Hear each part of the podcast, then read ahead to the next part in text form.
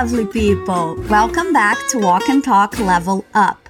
How are we all doing today? I'm Livia Pond, but you can call me Liv. I'm so glad you decided to join me today to practice your speaking skills and improve your listening and comprehension skills. As you know, constant contact with the language you're learning is vital to get you to where you want to be and reach fluency. Before we get started with our dialogue, I want to remind you that you can download a PDF from the description with the dialogue in writing and a section of explanations and examples of the things we work on today. And if you download each file from every episode, you'll build a strong free library just for you to revisit anytime you want or need to. All right, let's get started. We're going to listen to a dialogue between two friends, Fred and Jeremy. If you can, close your eyes so you can focus and listen. Try to understand what they are talking about. Hey man, how's it going? Everything is good. How about you? I'm okay. Listen, I have to ask you something a little awkward. Come on, man. You can ask me anything. I'm sorry to ask, but can I borrow some money? Sure. How much do you need? Around a thousand. Maybe more if you can afford it. Whoa. Is everything okay? Yeah, I'm just a little behind on my bills. I got my pay cut, and Molly is not working right now. Sorry, man. I had no idea. Here, I'll make a transfer right now. Thanks, dude. You're a lifesaver. I'll pay you back as soon as I can. Don't worry about it. I know you're good for it. You do what you gotta do. So, did you understand what's the topic of their conversation? They're talking about a sensitive subject money. Listen one more time. Hey man, how's it going? Everything is good. How about you? I'm okay. Listen, I have to ask you something a little awkward. Come on, man. You can ask me anything. I'm sorry to ask, but can I borrow some money? Sure. How much do you need? Around a thousand. Maybe more if you can afford it. Whoa. Is everything okay? Yeah, I'm just a little behind on my bills. I got my pay cut, and Molly is not working right now. Sorry, man. I had no idea. Here, I'll make a transfer right now. Thanks, dude. You're a lifesaver. I'll pay you back as soon as I can. Don't worry about it. I know you're good for it. You do what you gotta do. Our conversation starts with Fred greeting Jeremy, saying, Hey man, how's it going? You're familiar with that, I'm sure. How's it going can be used the same way as how are you doing or how are you. Now we're going to repeat everything we work on here today and make sure you repeat out loud every time to make sure you're actually getting the most out of this time here with me. Okay, repeat after me. Hey man. Hey man. House. It. Going. How's it going? How's it going? Jeremy answers saying, Everything is good. How about you? Repeat. Everything is good. Everything is good. Again, everything is good. Then he asks, How about you? But when we repeat, we're not going to say each word separately like I just did here. We're going to use linking sounds, a way of connecting words into one single sound. Repeat. How about you? How about you? How about you? Awesome. Fred then says, I'm okay. Repeat. I'm okay. I'm okay. Then he says, Listen, I have to ask you something a little awkward. The word awkward can have a couple of different meanings, but the most common use is to say something is strange, weird, or in this case, uncomfortable, embarrassing. Repeat awkward. awkward. Awkward. Listen. I have to ask you something. A little awkward. A little awkward I have to ask you something a little awkward. Now let's try the whole sentence. Listen, I have to ask you something a little awkward. Again, listen, I have to ask you something a little awkward. Good job. Then Jeremy says, Come on, man, you can ask me anything. He's basically saying, Don't worry, it's not going to be weird or uncomfortable because we're good friends and there shouldn't be anything awkward between them. Kinda sweet, right? Repeat. Come. On. Come on. Man. Come on, man. You can ask me anything. Anything. You can ask me anything. You can ask me anything. Come on, man. You can ask me anything. Then Fred says, I'm sorry to ask, but can I borrow some money? So that's the awkward part. Asking for money can be a little awkward, right? Repeat, I'm sorry. To ask. I'm sorry to ask. But can I borrow. Borrow.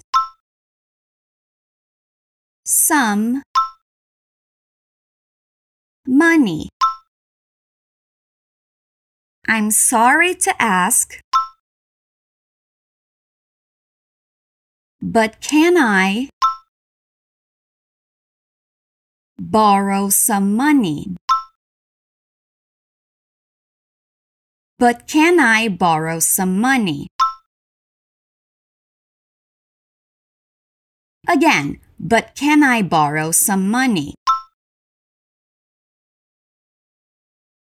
Now let's try the whole sentence. I'm sorry to ask, but can I borrow some money? Now Jeremy says, sure. Repeat, sure. And he wants to know how much do you need? Repeat, how much? Do you need? How much do you need? How much do you need? Fred says around a thousand, maybe more if you can afford it. In this case, we have the word afford, meaning if you have money to spare, if it's not going to leave you in a bad spot, in a bad situation. So Fred needs a thousand dollars, but he wouldn't mind if the friend lent him more. Let's repeat what he says. Around a thousand. Around a thousand.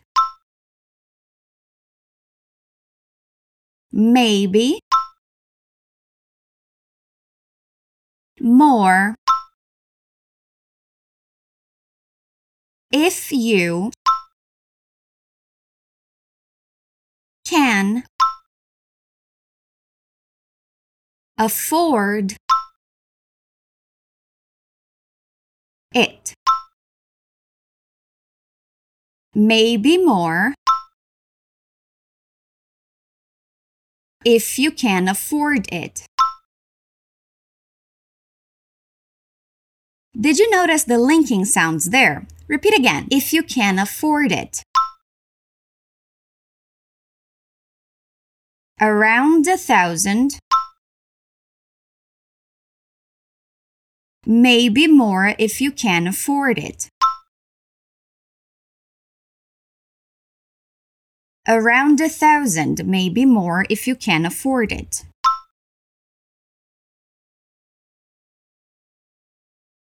One more time. Around a thousand, maybe more if you can afford it.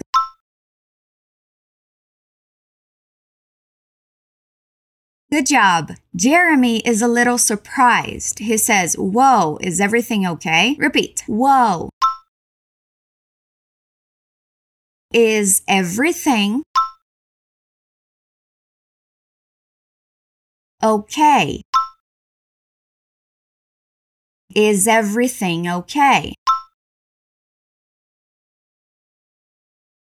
Whoa, is everything okay? Fred explains the situation. He says, Yeah, I'm just a little behind on my bills. So he's saying that everything is okay, but that he's late on paying some bills. That's never a good situation, right? That's what's being behind means here. It means he's late on paying those bills. Repeat after me. Yeah. I'm just a little behind on my bills. I'm just a little behind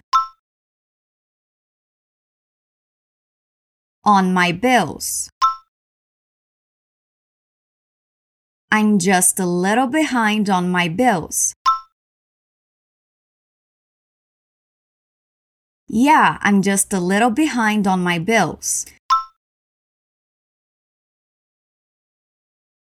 And he continues the explanation saying, I got my pay cut and Molly is not working right now. When he says he got his pay cut, he's saying that his salary is not the same anymore and that he's getting less money than before. I got my pay cut. I got my pay cut. I got my pay cut. And Molly is not working right now. So Molly is probably his wife and she's not working. And since he's receiving less money, he's having trouble paying his bills. Let's repeat the second half of that sentence. And Molly is not working right now. And Molly is not working right now. And Molly is not working right now. Again, and Molly is not working right now. Now let's repeat the whole sentence. I got my pay cut and Molly is not working right now.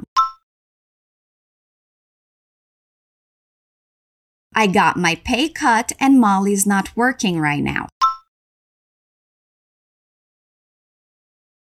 Awesome. Jeremy answers that saying, Sorry, man. Repeat. Sorry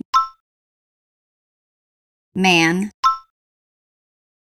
Sorry, man. I had no idea. So Jeremy didn't know that his friend was going through this, that he was in a bad situation. Repeat. I had. No. Idea. I had no idea. I had no idea. And then he says, Here, I'll make a transfer right now. That's nice of him, right? We should always try helping out our friends whenever we can. Repeat, here. I'll make a transfer right now. Here. I'll make a transfer right now. Here, I'll make a transfer right now. We're almost at the end of our dialogue. Fred says, Thanks, dude, you're a lifesaver. Repeat, thanks. Dude. Thanks, dude. You're